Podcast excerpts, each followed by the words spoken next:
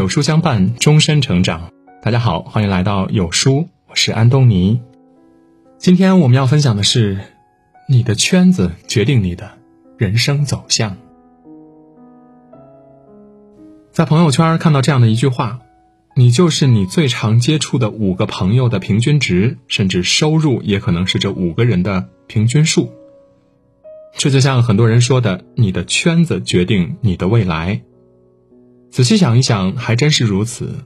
你的认知能力、收入、财富，甚至去哪里做些什么，能做到什么程度，都与你所在的圈子息息相关。离你最近的人，决定你的。人生走向。有网友说得好：“一根稻草跟白菜捆在一起，那它就值白菜的价格；而如果把它跟大闸蟹绑在一起，那它就是大闸蟹的价格。”稻草和大闸蟹如此，人也一样。跟不同的人在一起，你的人生走向就不一样。高层次的圈子带来高质而深远的积极影响，低层次的圈子会让你深陷泥淖，看不到。更为宽敞的天地和自由。清华大学教授李道葵曾告诫他的学生：不要犹豫，尽早认准大方向，消灭选择，义无反顾认定自己，然后想方设法的找到你要奋斗的那个圈子。你会跟着这个圈子不断的往上走。李道葵就此谈到了一个小故事。上世纪八十年代，他一个非常要好的朋友从小就喜欢金融，一心想从事跟金融相关的工作。可当时呢，他遇到了一个难题，自己从不认识金融圈的人，怎么样才能融入金融这个圈子呢？朋友苦思了很久，最后找到了打穿壁垒的方法。每周末都坐公共汽车去当地的金融街，然后在那里浏览并记下各家公司的相关信息。没想到没隔多久，真有一家金融公司看中了他。五年后，他一跃成为全球三大投资银行之一的亚太部总管。圈子无形的壁垒会将很多人隔绝在外。如果他的这位朋友不选择跨越壁垒，进入优质的圈子，就不会有后续的快速迭代和发展，更不可能朝着当初既定的理想去迈进。如果我们选择沉浸于眼下低质量的圈子，而不愿意向高维流动，就会被迫流向更低的圈层。圈层越低，越难有跃迁的机会，未来面对的人生也必定不会有高维度的发展和惊喜。人是圈层动物，离不开圈子内的关系交互，也离不开圈子供给的安全感。朋友杨宇去年拿到了奥美的 offer，开始了广告人的职业生涯。整个一年，我和他都没怎么见面，也鲜少联系，只听闻他在上海干得还不错。前不久呢，正好我去上海出差。和他约见，从他的谈吐、想法、气质，还有价值观都能看得出来。这一年多的时间呢，在奥美实现了撕裂般的成长。他谈及在进入奥美之后，前面几年投简历拒绝他的公司都向他伸出了橄榄枝，还强调因为进入了奥美，让自己从原来的圈子一下跨越到更高一层的圈子。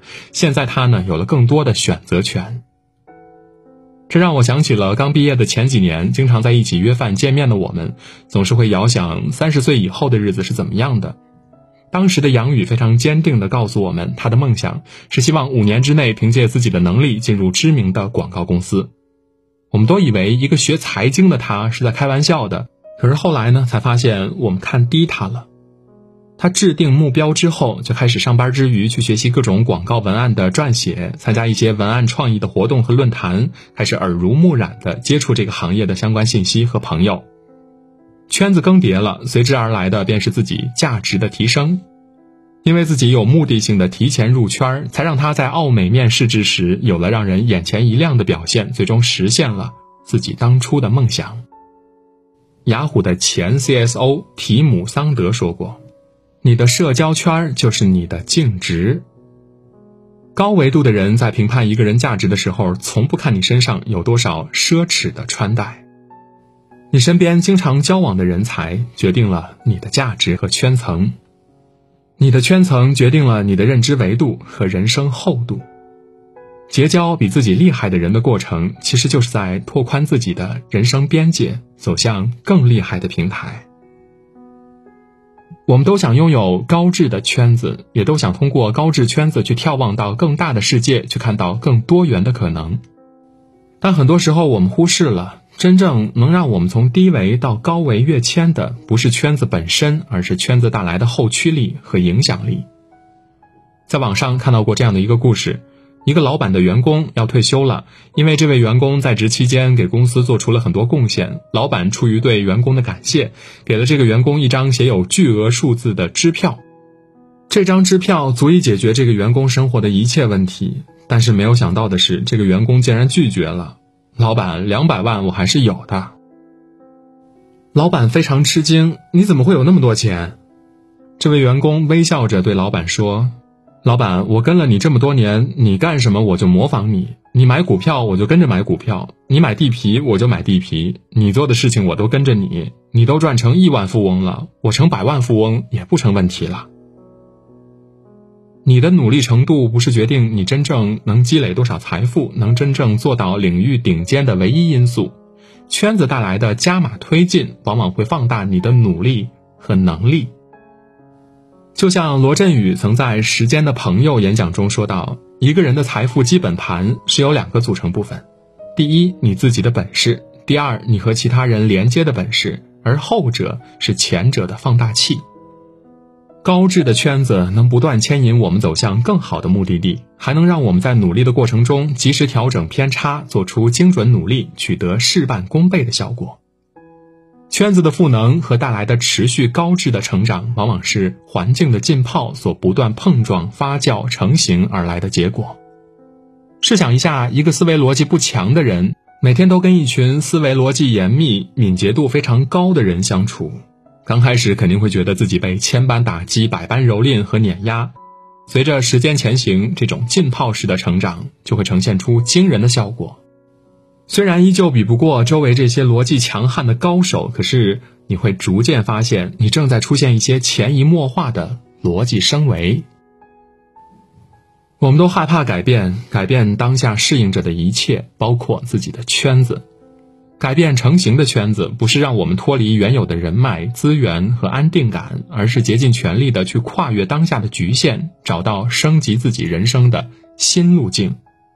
迈入新的圈层，刷新认知，掌握更多的人生主动，并不断的锤炼和锻造自己，是作为普通人的我们改变当下局面的最好方式。